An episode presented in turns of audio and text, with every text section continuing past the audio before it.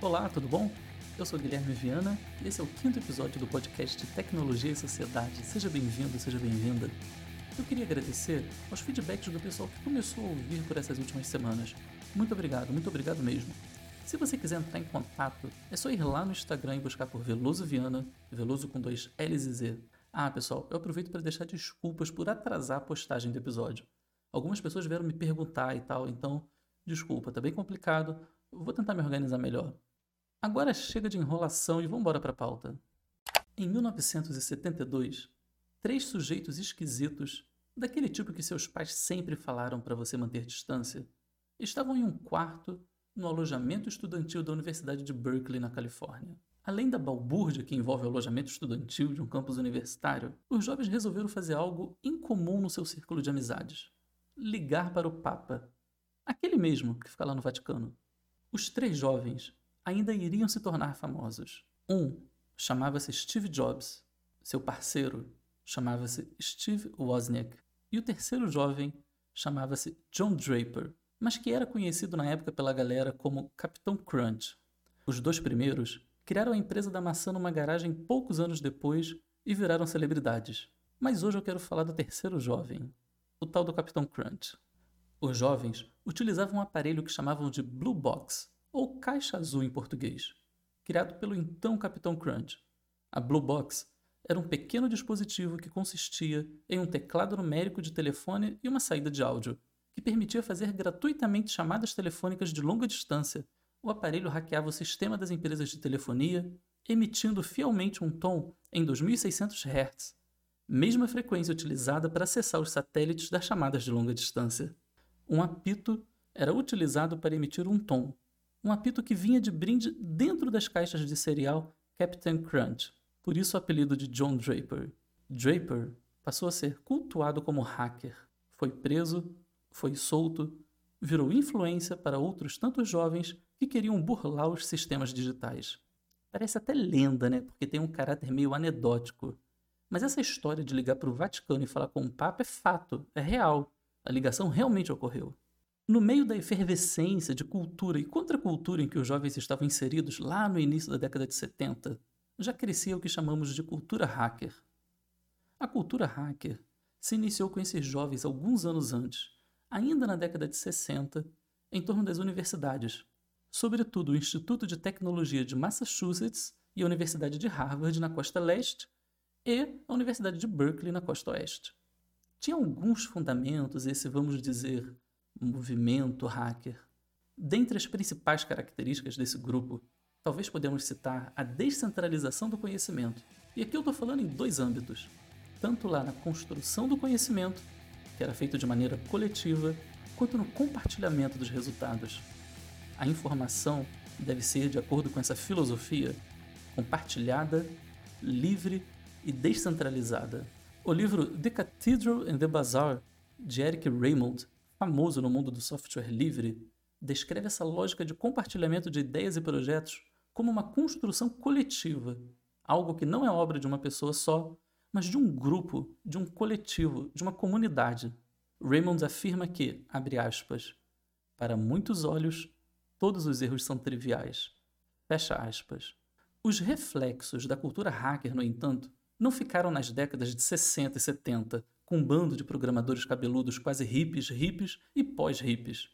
Nem tampouco diz respeito apenas àquelas imagens que você vê nos filmes de alguém invadindo altos sistemas utilizando um computador com várias telas.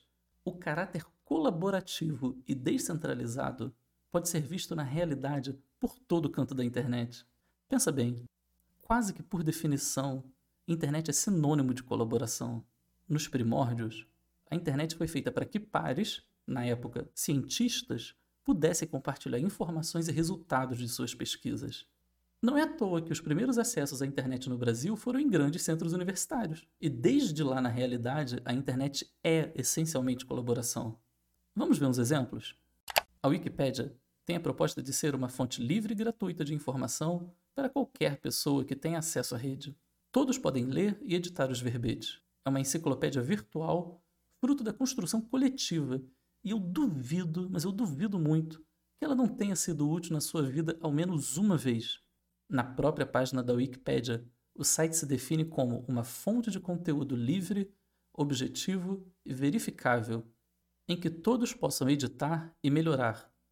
É de todos, por todos e para todos, no ideal bonito assim mesmo.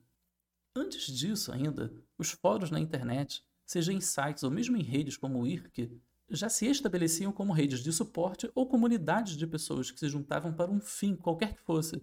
Antes disso, até nos BBS da vida, que a galera da antiga sabe bem o que é. Desde que nós podemos nos conectar em redes digitais, nós percebemos que a rede não é composta apenas pelo fluxo da informação de um lado para o outro, mas pelo esforço em possibilitar a construção da informação por quem quer que seja, em qualquer ponto da rede para qualquer outro ponto da rede. Aí entra outra questão, que é o da criação. Os estudiosos definem como Web 1.0 aquela em que poucos são geradores de conteúdo para uma massa de consumidores. Ou seja, na dita Web 1.0, poucas pessoas criavam conteúdo e o foco era o consumo dessas poucas fontes. A sequência, que chamam de Web 2.0, seria por sua vez configurada pela possibilidade de todos os usuários gerarem informação, mudando completamente a configuração da rede, onde todos podem ser criadores e consumidores ao mesmo tempo. Essa é a diferença da Web 1.0 para a Web 2.0. Em termos de comunicação, é uma grande mudança, sobretudo em uma sociedade habituada a meios que apenas recebem informação, como televisão, rádio, mídia escrita, por exemplo. Mas essa capilarização não se dava só na criação e colaboração. Tem mais um ponto de inflexão que surgiu com aquela palavrinha mágica, o compartilhamento. Tem um marco aí, eu acho, que é o Napster, serviço criado em 1999 por dois adolescentes que tiveram uma ideia. Por que as pessoas não poderiam compartilhar as suas coleções de músicas, não só com seus amigos, mas com o mundo inteiro? E foi criado assim um serviço de compartilhamento de MP3 pela internet. Que beleza, hein? Chega até a emocionar. Com a chegada de outros serviços idênticos, como o Kazaa e o Morpheus, não foi criado apenas um sofisticado sistema de pirataria. Foi transformado todo o padrão de consumo de música. Um outro dia a gente conta essa história com mais calma. Mas dá para perceber como a busca por esses padrões de informação e compartilhamento descentralizados é o norte da internet? Ela parece sempre se voltar para essa direção. Mas gerar informação e compartilhar livremente pela internet criou uma série de problemas que nós não tínhamos antes enquanto sociedade. A partir do momento em que qualquer usuário pode gerar conteúdo, qualquer vizinho vira fonte de informação. Se nos ideais da juventude hacker das décadas de 60 e 70 todos deveriam ter a possibilidade de construir e acessar o conhecimento, nos ideais dos disseminadores de fake news hoje em dia, qualquer um pode te informar. Qualquer blogueiro ou qualquer youtuber pode se denominar jornalista. E se denominam. Se antes era ruim termos meia dúzia de canais de televisão de grandes conglomerados daquela dita mídia hegemônica, não sei quem conseguia imaginar que hoje estaríamos em situação pior quando qualquer cidadão tem a possibilidade de criar um canal no YouTube, por exemplo, e viralizar horrores descabidos, como discursos de ódio, preconceitos, radicalismos de toda natureza, anti-vax. A internet foi feita por hackers, num modelo descentralizado e colaborativo, para os usuários interagirem em rede, tal qual a organização hacker. Ah, Guilherme, agora você está criticando a democracia digital pela qual tanto batalhamos? Aí é que tá. Quem batalhou? Ninguém batalhou por isso. O caráter colaborativo que caracteriza a Web 2.0 caiu no nosso colo. Nós não fizemos isso, não lutamos por isso. O escritor norte-americano Eugene Morozov definiu um conceito ao qual chamou de cyberutopismo. Era a crença que alguns entusiastas tinham, sobretudo na década de 90, que o acesso à informação na era digital iria favorecer os mais oprimidos, não os opressores. Essa linha de pensamento pode ser compreendida pelo fato de os meios de comunicação originalmente serem destinados apenas a determinadas elites. Então é natural pensar que se a situação estava ruim, bastaria que aquele contexto se invertesse para que o todo mudasse de figura. Mas essa suposição está completamente equivocada. Para alguns, Morozov é um herege, quase o anticristo. Morozov só seria o anticristo num mundo em que Google e Facebook fossem o Cristo Aí você pode falar assim, pô Gui, que isso? O Google quer democratizar o acesso à informação. Não. Ele quer monetizar o acesso à informação. Ah não, Gui, pô, o Facebook quer conectar as pessoas que estão distantes. Não. Ele quer monetizar a sua necessidade de se conectar às pessoas. É uma questão de ponto de vista. Percebe que a democratização, entre aspas, bem entre aspas, do acesso à informação e da criação da informação não é uma conquista nossa? É uma conquista das grandes empresas de tecnologia? E curiosamente ou não, a democratização da informação é a maior ameaça que temos à democracia atualmente. Ouve lá o primeiro episódio do podcast, caso você não tenha ouvido, que eu falo disso um pouco melhor. E nós, como eu falei anteriormente, não construímos isso. Mas vivemos numa cultura em que somos compelidos a criar conteúdo. Ó, eu tô aqui gravando um podcast, tô criando conteúdo. Uma postagem no Instagram é, acima de tudo, uma criação de conteúdo. Todo mundo tem uma galeria, mesmo sem ser pintor ou artista, por exemplo. Mas nem tudo é problema, né? Nós temos vários exemplos bacanas em que a web colaborativa promoveu avanços positivos, que eu acho que são aquelas plataformas de financiamento coletivo, por exemplo. Já tinha lá aquelas ideias de projetos, né, como Kickstarter e tal. Né? Você financiava um projeto que necessitava de investimento inicial. Dependendo da sua contribuição, você teria algum benefício. Talvez uma cópia do produto feito ou alguma outra retribuição por ter contribuído como patrocinador. Aí vieram aquelas plataformas de financiamento de causas, né, tipo vaquinha e tal. As pessoas podiam financiar coletivamente causas sociais, questões ambientais, de forma que qualquer pessoa podia criar uma conta. Aí, finalmente, cerca de uns 10 anos para cá, um pouco menos, começaram a pipocar as plataformas como Patreon e seus clones nacionais em que os usuários são financiadores com pequenas quantias de produtores de conteúdo.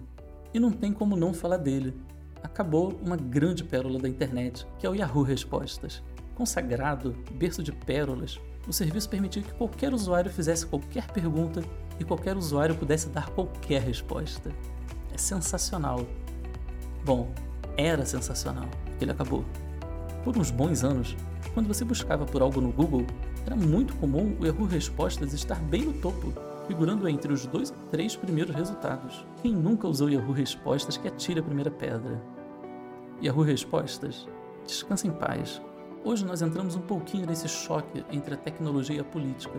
Nos próximos episódios vamos falar um pouco sobre o ativismo político em tempos digitais, mas eu não vou falar sozinho não, tem uns amigos aí que sacam da coisa e vão me ajudar nessa.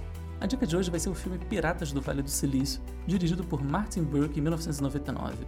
Com um orçamento relativamente baixo, mostra as relações de um jovem Bill Gates e um jovem Steve Jobs, dando umas rasteiras para sobreviver, ora um no outro, ora em terceiros, e conseguir assim montar os seus impérios. Ó, no filme aparece aquela cena que eu falei no começo, com o Capitão Crunch ligando para o Vaticano. Os fatos do filme são bem fidedignos embora a ordem dos acontecimentos às vezes esteja um pouco confusa para caber melhor no roteiro. Piratas do Vale do Silício, de 1999. Para fechar, se quiser trocar uma ideia comigo, dá um pulinho lá no Instagram, naquela rede social marota, e procura Veloso Viana, Veloso com dois L's e Z, e me manda uma mensagem. Até a próxima, valeu!